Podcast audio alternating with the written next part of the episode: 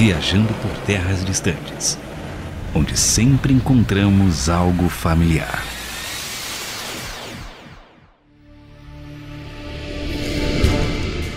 Me chamo Amiel, jovem guerreiro, destemido, totalmente fiel a Yahvé. Eu tenho ódio aos idólatras que mataram a minha família. Sobrevivo a situações impossíveis. Protejo os israelitas porque são o povo eleito. Recorro a Yahvé para controlar os meus impulsos. Meu nome é Gunnar Yak.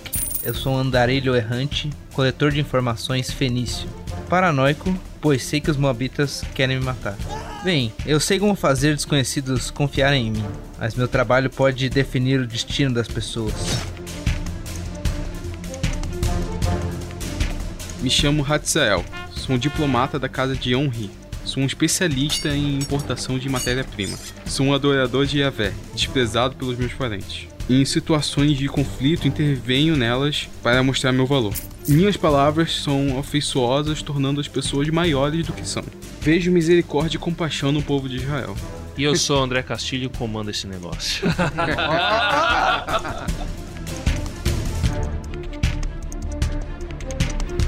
A resistência dos 7000.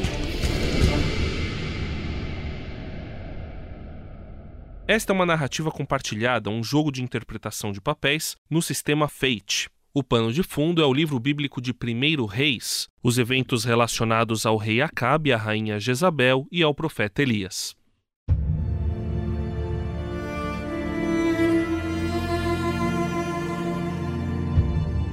Acabe, filho de Onri, começou a reinar em Israel no 38º ano de Asa, rei de Judá. Acabe reinou sobre Israel 22 anos em Samaria. Com o mal escancarado que cometeu, desafiou o Eterno ainda mais que os outros reis que o antecederam. Foi o novo campeão da maldade. Como se não bastasse cometer os mesmos pecados de Jeroboão, filho de Nebate, ainda se casou com Jezabel, filha de Etibaal, rei dos Sidônios, e passou a servir e adorar Baal. Elias, o tesbita, que vivia entre os colonizadores de Gileade, confrontou Acabe. Assim como vive o Eterno, o Deus de Israel a quem sirvo, nos próximos anos haverá uma severa seca no país. Não cairá uma gota de orvalho ou uma gota de chuva enquanto eu não ordenar. Depois de muito tempo, no terceiro ano da seca, veio a palavra do Eterno a Elias: Apresente-se a Acabe, vou fazer chover sobre a terra. Elias partiu para encontrar-se com o rei. Na época, a situação já era muito grave em Samaria. Enquanto isso, Acabe conversava com Obadias, encarregado do palácio, homem temente ao Eterno.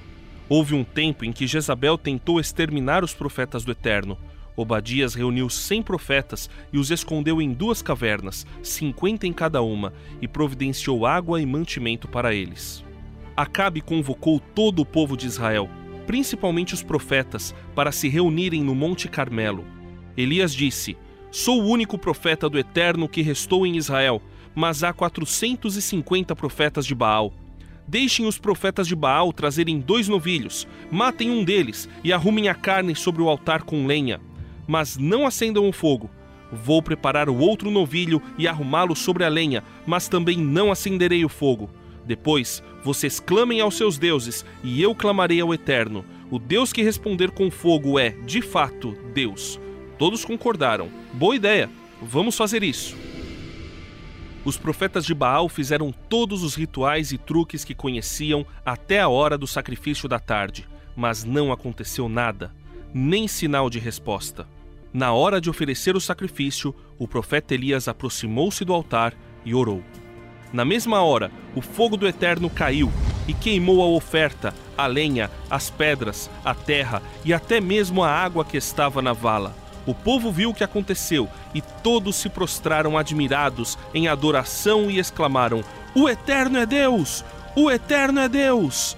Elias disse: Agarrem os profetas de Baal, não deixem que escapem. O povo os prendeu e Elias mandou-os para o riacho de Quizon, onde os matou. Foi tudo muito rápido. O céu escureceu e o vento soprou as nuvens até que começou a chover forte. Enquanto isso, Acabe partia de carro para Jezreel. o Eterno deu uma força extraordinária a Elias, que prendeu a capa à cintura e correu à frente do carro de Acabe até chegar a Jezreel. Acabe contou a Jezabel tudo o que Elias tinha feito, até mesmo o massacre dos profetas. Jezabel imediatamente enviou um mensageiro para ameaçar Elias, dizendo: Os deuses vão castigar você por isso. Vou me vingar de você. Juro que amanhã, a esta hora, você estará tão morto quanto aqueles profetas. Quando Elias percebeu a situação, fugiu. O Gunnar e o Amiel estão escondidos na caverna, protegida por Obadias, que veio junto com Hatziel para a caverna. Vocês três já as conhecem e Obadias vira para vocês e diz: Vocês todos viram a chuva. Vocês todos viram que Yahvé cumpriu a sua promessa. E nós conseguimos vencer os profetas de Baal. Isso deu um ânimo para vocês. Só que Jezabel agora enfureceu-se ainda mais. Ela quer matar a todos. Ela quer destruir todos. Ela está ainda mais enfurecida. Só que Elias fugiu. E já faz mais de uma semana que Elias está fugido. Alguns dizem que ele foi para o sul, mas ninguém sabe o que aconteceu com ele. Nós precisamos proteger Elias e precisamos proteger aqueles que amam Yahvé. Os profetas começam a gritar: Yahvé é o único Deus e nós somos o povo dele! Yahvé é o único Deus e nós somos o povo dele! E aquilo começa a tomar vocês e naquela caverna adquire um aspecto Yahvé é a nossa força. Mas ao mesmo tempo tem um outro aspecto, que é Jezabel quer nos matar. Eu encosto no braço do Hatzel e puxo ele um pouquinho pro lado para que não estejamos nas vistas de todos e falo: Bem, eu sei que você me conhece e sabe que eu posso ajudar, mas com esse número alto de pessoas eu não conseguiria ficar tão escondido em meio a essa procura de Jezabel. Se você desejar, eu posso tentar conseguir mais informações se você me der alguns dias. Eu posso ir para o sul, tentar descobrir onde Elias foi. Pode ser de muita utilidade essas informações. Se possível, a localização exata pode nos trazer grande vantagem. Até mesmo podemos espalhar falsos boatos de onde ele está. Muito bem, então.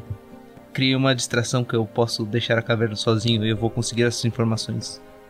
Aí se afasta um pouquinho, assim, vou andando, assim, dá a entender que eu tava falando, simplesmente como se eu tivesse me afastado um pouco ali pra Tá bom, ter outra é, visão. faz uma rolagem de percepção. Eu ia falar isso agora mesmo. O André percebeu. Você vai fazer uma rolagem de furtividade.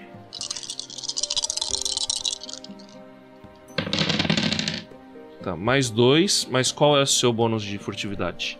Dois. Mais dois. Então, o mais quatro, e qual é o seu bônus de Três. percepção? É, mais três.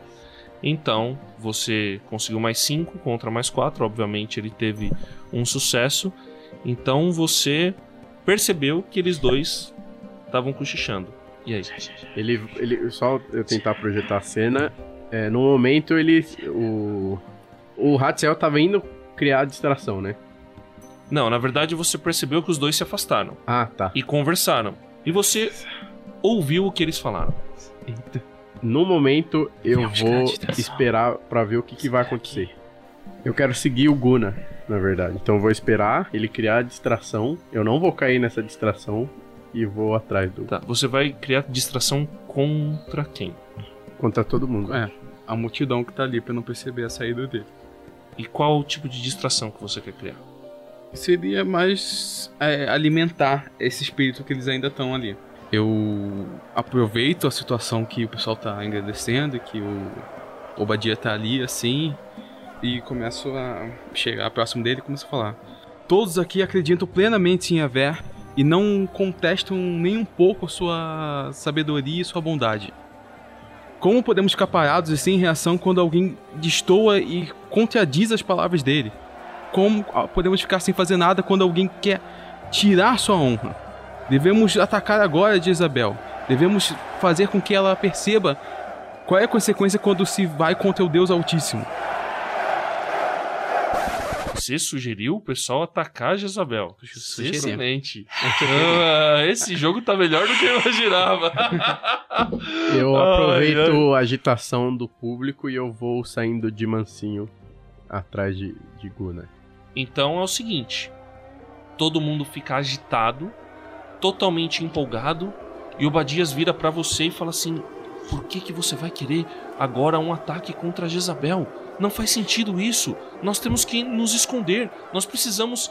Calma, calma, pessoal. Não fiquem tão agitados. Nós precisamos ter calma, fazer planos corretos, porque senão Jezabel tem um exército. Ela vai nos destruir. Como é que nós vamos fazer? O que, que nós podemos fazer contra a tão poderosa casa de Onri? Nós não precisamos realmente atacá-los. A simples ideia de que um povo tão pequeno possa afrontar seu exército já vai pôr medo nela. A simples ideia que o nosso Deus é suficiente para acabar com ela já pode amedrontá-la e deixá-la em pânico. É isso que precisamos. Atacar a sua vontade, atacar a sua persistência. Poxa vida, e como que você pretende então, ah, Hatziel, atacar a vontade e a persistência de Jezabel? Exatamente. Como eu pretendo fazer isso? Eu te direi agora mesmo. Pode dizer. Iremos armar pequenas emboscadas contra o seu exército. Não iremos atacar todos de uma vez. Não iremos fazer com que seja poucos contra muitos. Iremos tirar suas bases, seus generais, suas frentes de linha, para que ela perceba que não existe nada que possa ir contra o nosso Deus. Você quer enfraquecer então Exatamente. a- as bases de Jezabel. O que, que eu tô fazendo?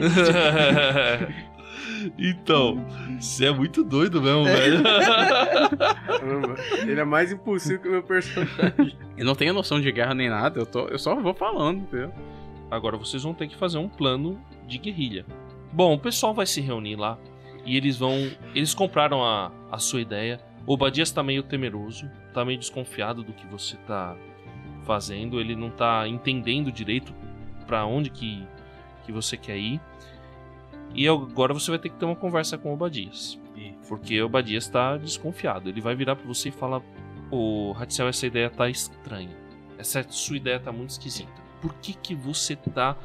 vo- vo- Você faz parte da casa de Onri. Você vai enfraquecer Israel, você vai enfraquecer a sua casa, você pode enfraquecer. O melhor que a gente podia fazer agora era justamente não levantar a bandeira pra gente.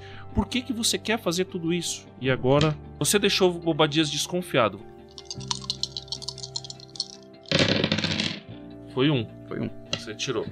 Vamos lá. Você usou enganar, mas pra se defender do uso de empatia por parte de Obadias que tá tentando descobrir qual que é a sua verdadeira intenção. Toma, Badias!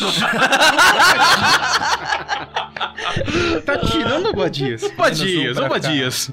Meu caro! Obadias não conseguiu descobrir suas verdadeiras. Ele descobriu, mas você não sabe disso. Não. Ah, Obadias olhou pra você e falou assim: Ok. Tudo bem então. Então, vamos proceder com o seu plano para tentar minar os planos de Jezabel.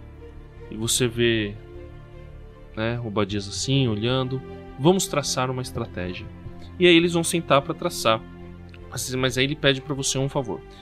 Eu preciso que você me faça algo.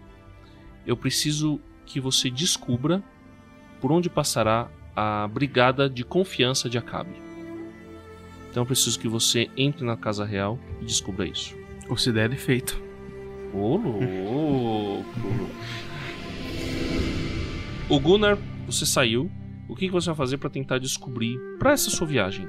Para tentar ter uma direção de onde que Elias foi. Primeiro tem uma informação que eu preciso saber. A gente sabe onde ficam as cavernas? Ah, Não, vocês sabem. Não, mas é, eu não lembro exatamente onde do mapa. Ah, na Bíblia, você É. fala. Ah, não. Pausa para fatos. Você sabia? Vamos colocar que a caverna estava próxima de Betel. Então, é, a gente tá saindo da caverna nesse momento, né? Isso. Quão próximo está o a Miel de mim? Eu não tô Não, querendo me seguinte. esconder, na verdade. Porque eu fui atrás dele mesmo. Então, na verdade, eu estou correndo tentando alcançar. Ele tá assim, Não, oi! não é uma aí? fuga, eu não tô com ódio dele, eu só estou curioso, na verdade. Então eu estou cavalgando atrás dele falando, Fenício, porque eu não chamo o Gunnar de, de Gunnar. Ah, Eles tá, chamam você de de. Finish. Tá. Então nós já estamos num, num lugar mais aberto. Já saímos, já estamos andando. Ele chegou cavalgando em mim Sim. e eu falo: O que foi, Amiel? O que você está fazendo aqui fora? Eu que lhe pergunto, o que você está fazendo aqui fora? E silêncio. Bem, Amiel, eu vou te dizer a verdade. Eu estou indo procurar Elias, mas eu não posso garantir muito a sua segurança. Você deseja continuar comigo ou você deseja voltar agora? Eu sobrevivi a duas tragédias. Segurança é a coisa que você menos precisa se preocupar comigo. Muito bem, então. Eu tenho uma suspeita. Você pode me ajudar com ela. Pensando nas últimas ações de Jezabel, ela já deve ter informantes por todo Israel, já que eles são os, os atuais comandantes aqui. Eles já procuraram Elias uma vez, eles saberão aonde ele não estará. Se ele quer fugir das mãos de Jezabel, ele provavelmente foi para o sul, provavelmente para ajudar. Estou indo a algumas cidades lá. Porém, Josafá também é muito amigo de Acabe. Dificilmente ele conseguiria ficar em, nas terras de Jerusalém, Belém. Uma informação importante, vocês sabem disso. Jeosafá é fiel a Yahvé. Então Ah, o povo de Judá está numa época que tem fidelidade a Yahvé, mas ainda tem alguns cultos idólatras, principalmente na, na zona rural de Judá. como Josafá é muito amigo de Acabe, mesmo ele acreditando em Yahvé também, eu acho difícil que Elias tenha ido para lá. Eu estou rumo a Berseba, mais ao sul. E vai ser uma viagem longa. Sem problemas. Tá, então você vai, mas você vai ter que descobrir onde poderia ter ido. Então você tem que rolar alguma coisa aí para ter essa certeza. Ok, eu tenho conhecimento. Chama Elias no zap. Mais um conhecimento mais Zé. três. Tá, tá bom. Então, beleza, você conseguiu realmente deduzir que ele Elias poderia ter ido pra Berseba. Vocês estão andando, só que aí no, no caminho, antes de passar a fronteira, vocês veem uma cena que choca muito vocês. Vocês veem um poste ídolo de Baal e ao redor do poste ídolo de Baal é, depois da chuva molhada com o terreno, vocês veem as pessoas dançando e batendo com os pés ao redor do poste ídolo. Algumas pessoas estão se ferindo e estão fazendo alguns sacrifícios, mas todo aquele cheiro enoja vocês. E principalmente enoja o nosso querido Amiel, que agora se enfurece de maneira absurda, porque ele sabe que a ira de Yahvé não suporta esse tipo de coisa. E com isso você ganha um ponto de destino, porque você saca a sua espada e com uma fúria incontrolável você vai pra cima daqueles malditos idólatras. Idólatras! Idólatras! Só existe um Deus! Seus idólatras! E você se lembra daquele trecho que Moisés deu para os israelitas que diz que você deve matar, mesmo que seja um parente seu, que seja adorando um ídolo. Como é que você massacra aquelas pessoas? Pego o primeiro que eu vejo mais perto e já dou-lhe uma na cabeça. Passando de cavalo. Certo. Junto tem mulheres, mas você não as percebe, você não as vê. Para você são todos todas massas de infiéis. Você destrói todos eles. E só que você não percebeu. Mas o Gunnar viu que havia alguns guardas ali. Esses guardas sacam então as suas espadas e vão defender aqueles adoradores. São três guardas. E agora, enquanto você está destruindo, essas pessoas começam a fugir, correr e esses três guardas vão para cima de você. E agora, você tem que decidir o que você vai fazer. Pra mim, todos são as mesmas pessoas. eu estou num momento de fúria, certo. então eu vou atacar todos sem pensar duas vezes. Beleza. Então, vai lá. Esses são três guardas. São guardas, mas são fracos. Eu vou considerar que eles estão indo em bloco atacar você. Só que eles foram muito mal. Dois, você assim na hora em que você que eles estão vindo pra cima de você, você corre com o seu cavalo, gira a sua espada e o que acontece com os dois primeiros que estão na sua frente? Captados. E tem um que, impressionado com o que você fez, começa a correr e fugir. E ele sai. Você vai. O que, que você vai fazer? Eu não tenho perdão. Você vai pra cima. No dele? momento de raiva, eu vou atacar também. Tá certo. E como que você vai atacar? Eu vou apunhalar as costas. Então, vai lá. E agora vamos ver como é que esse pobre coitado vai se defender. Uns quatro ali. Nossa! Menos 3. Foi quase. E aí? Sua espada gira de cima pra baixo e o que, que acontece com o pobre infeliz? Ele vira um traquinas meio a meio. Então, quando você olha ao redor, você vê uma cena assim dantesca de gente morta pra tudo quanto é lado. E o Gunnar principalmente tá impressionado. Vendo tudo aquilo, impressionado com a força de Amiel, mas ao mesmo tempo você você fica assim dividido de entender com, com que fúria, que coisa é essa, o que que só que agora você rola a percepção. Ah, você ficou com dois? É. Então tá, você percebeu um cara correndo pelas. pela. por, por aquela vegetação razoavelmente baixa. Você vê que ele tá. que, que tem ali duas pessoas correndo. E aí, o que, que você vai fazer? Deixa eu entender a, a geografia. Co- Como tem casas no lugar, além do. Não, aquele é, poste-ídolo era um pouco afastado, próximo a. a É uma árvores. vegetação Exatamente. baixa. Era como se fosse um campo e aqui era uma zona de árvores onde tinha esse poste ídolo. E ele foi pra esse lugar. E eles fogem pra cá de onde vocês sabem que tem uma vila. Eu consigo perceber quem eles são? Se eles são camponeses, adoradores, é, guardas. Consigo identificar pelo vestuário, coisa assim. Um deles parece ser um, um guarda, por, até inclusive ele tá correndo um pouco mais lento. O outro é um camponês e tá inclusive indo mais rápido. Eu decido simplesmente ir mais próximo de do Amiel e falar, vamos embora logo. Beleza. Gostaria que todo mundo visu- visualizasse essa cena. Do cara ensanguentado no chão, com sangue, e o cara. Pô, vamos embora logo. o cara vendo assim. Já acabou? Jéssica.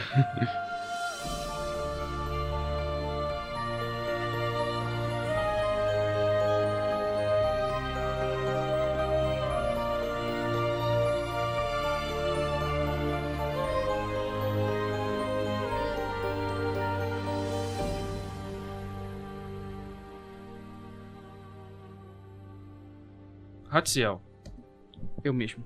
o que, que você fez? Você saiu da, da caverna a pedido de Obadias e você foi em direção a Samaria.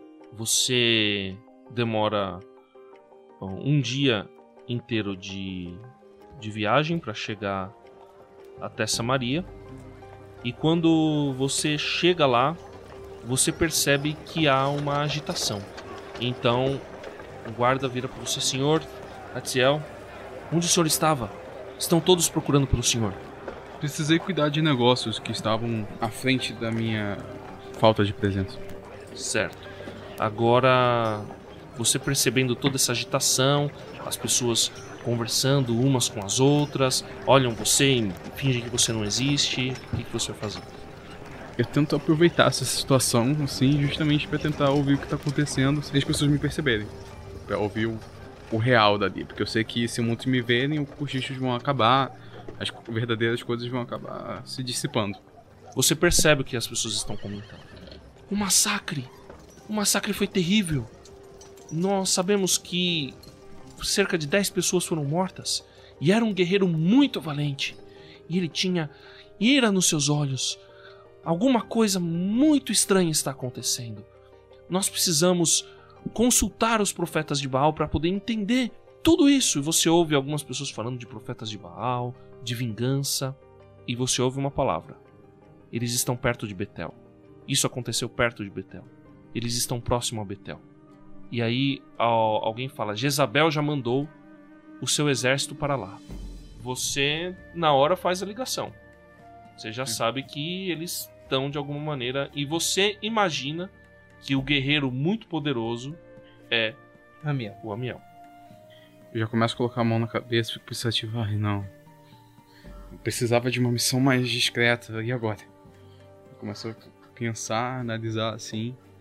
De repente, um guarda olha pra você com as lanças e diz: Ratziel, seu irmão quer te ver. Meu irmão? Seu irmão Eu falei, ok. Onde ele está? está no aposento dele te esperando. Obrigado. Aí eu sigo até, até lá. Isso. O nome dele Hotzel. Brotziel. Catziel. Nossa. Mas é. Ah, Catziel? Não, será que tem alguma coisa a ver com algum. é que é gato e Não, rato. é gato e rato. Catziel. Ah! Pode ser Ariel, pronto. Ariel, gostei. É o. Ui, serei. o seu. Só que, diferente de você, o Ariel, ele é profundo adorador de Baal. E... Ele é muito fiel a Jezabel. Eita. E você desconfia, inclusive, que muito do desprezo que muitas pessoas têm tem a ver com o seu irmão. Terminado a confiança das pessoas em você. Minha relação com ele é? Ahn, de tensão. Você chega, você entra nos aposentos. O Ariel tem uma aparência. Ele é parecido com você, mas ele tem muito mais riqueza, muito mais coisas. Olha pra você, Hatziel, Hatziel. Onde você estava, meu querido, porém pequeno irmão? Não acho que seja da sua conta, irmão. Mas precisava de informações sobre mercadorias novas que estão chegando. Ele zoou. Eu perguntei qual é a relação, tá ligado? Podia ser um abraço. Ah, mercadorias? Tão perto de Judá? Você está com alguma relação com Josafá, Ariel? Josafá é amigo do nosso rei, mas Josafá é adorador de Yahvé. E eu sei que você tem uma simpatia por Yahvé. Mas você precisa entender, Hatziel, que Baal é que nos fez prosperar. Baal é que nos deu as nossas plantações. Baal nos deu tudo o que nós temos. Por que você fica indo a este rei tão pequeno, que pode ter dado alguma ajuda, mas hoje acho que não significa mais nada para nós? Será que você está com algum contato com algum profeta de Yahvé, Hatziel? É engraçado, talvez, ver o medo dos seus olhos, não é? Você acredita plenamente que eu nunca poderia te superar, não é? Vamos lá. Mas eu não tô dando sorte desses dados. Eu tirei mais menos dois, cara. Mais menos dois. É, não, é. Menos Então é o menos seguinte, mais, você ganha. vai lá. Você. Não, joga os dados, né? Você tá tentando Não, aqui, ó, já tirou. O seu irmão. Esse Já enganei, enganação. menos quatro. Nossa. Fala. Aí, ó, Gustavo. Temos um Mick Jagger na mesa, tá? Então, você tá tentando enganar o, Não uso o seu nada, irmão. Acho que eu vou usar de cínico mesmo, boa. Que minhas palavras fazem com as pessoas se sentirem maiores, assim. Rola É. de novo.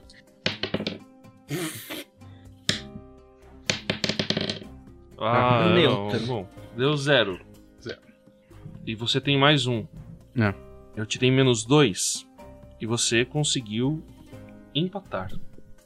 Posso defender. Quando você empata, ele consegue um impulso. Então, fala de novo o que, que você usou pra tentar enganar ele. Ah, mas eu sempre tentando ser mais esperto que você. Sou um tolo, não é mesmo? Você sempre mais informado, sempre mais com contatos. Como eu pude enganar tal inteligência, não é mesmo? Então você admite É. o que você estava fazendo, meu querido irmão? Ah, claro, admito, realmente estou. Justamente para ter o tom de sarcasmo Ah. pra TP. Realmente estou planejando contra suas ideias. Realmente estou indo. Conspirando. Conspirando, pronto, perfeito. Estou conspirando contra você, não é mesmo? Seria perfeito para mim já alguém de tão alto escalão poder enganar alguém como você. Você não pode mesmo. Eu achei que alguém com sua inteligência ia perceber isso, não é? Você acha mesmo que eu faria algo desta forma? Que iria contra os seus princípios? Pelo amor de Deus, irmão. Opa! Pelo amor. Tá Por favor, irmão.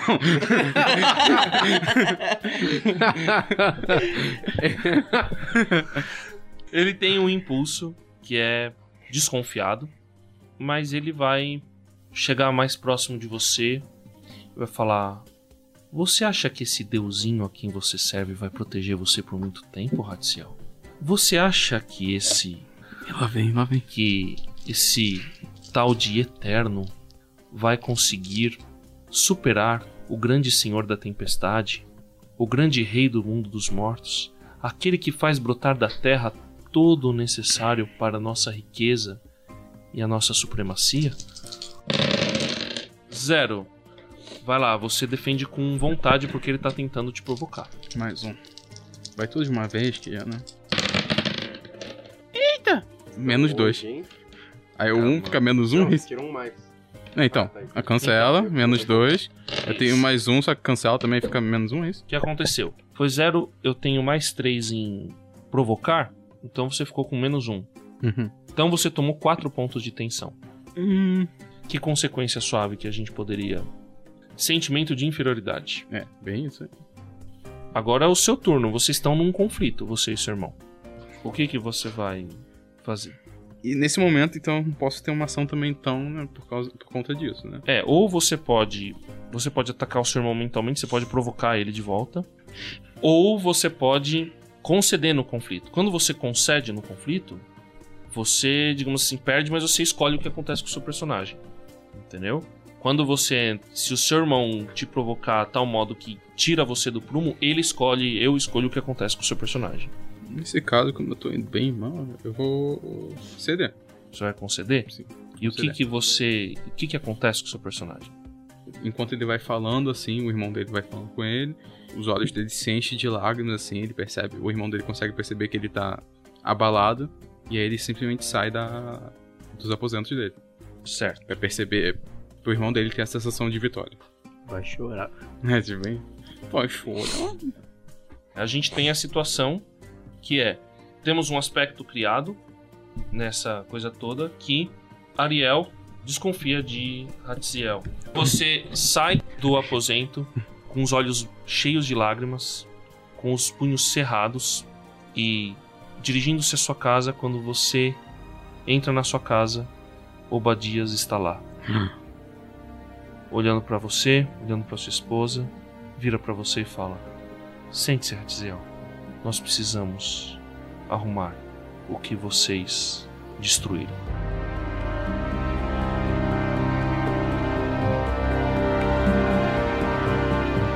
A resistência dos 7 mil. Gunariak é Tiago Parisi. Hatziel é Luiz Felipe. Amiel é Gustavo Henrique. E o narrador sou eu, André Castilho. Produção Transmundial. Os trechos bíblicos lidos são da Bíblia A Mensagem de Eugene Peterson e estão em 1 Reis, capítulos 16, 17, 18 e 19. No próximo episódio. Amiel, você tá louco, cara? Os, os guardas te viram, agora estão correndo atrás da gente. A gente precisa passar da fronteira ainda hoje à noite. Senão, talvez nós não consigamos mais chegar em Judá.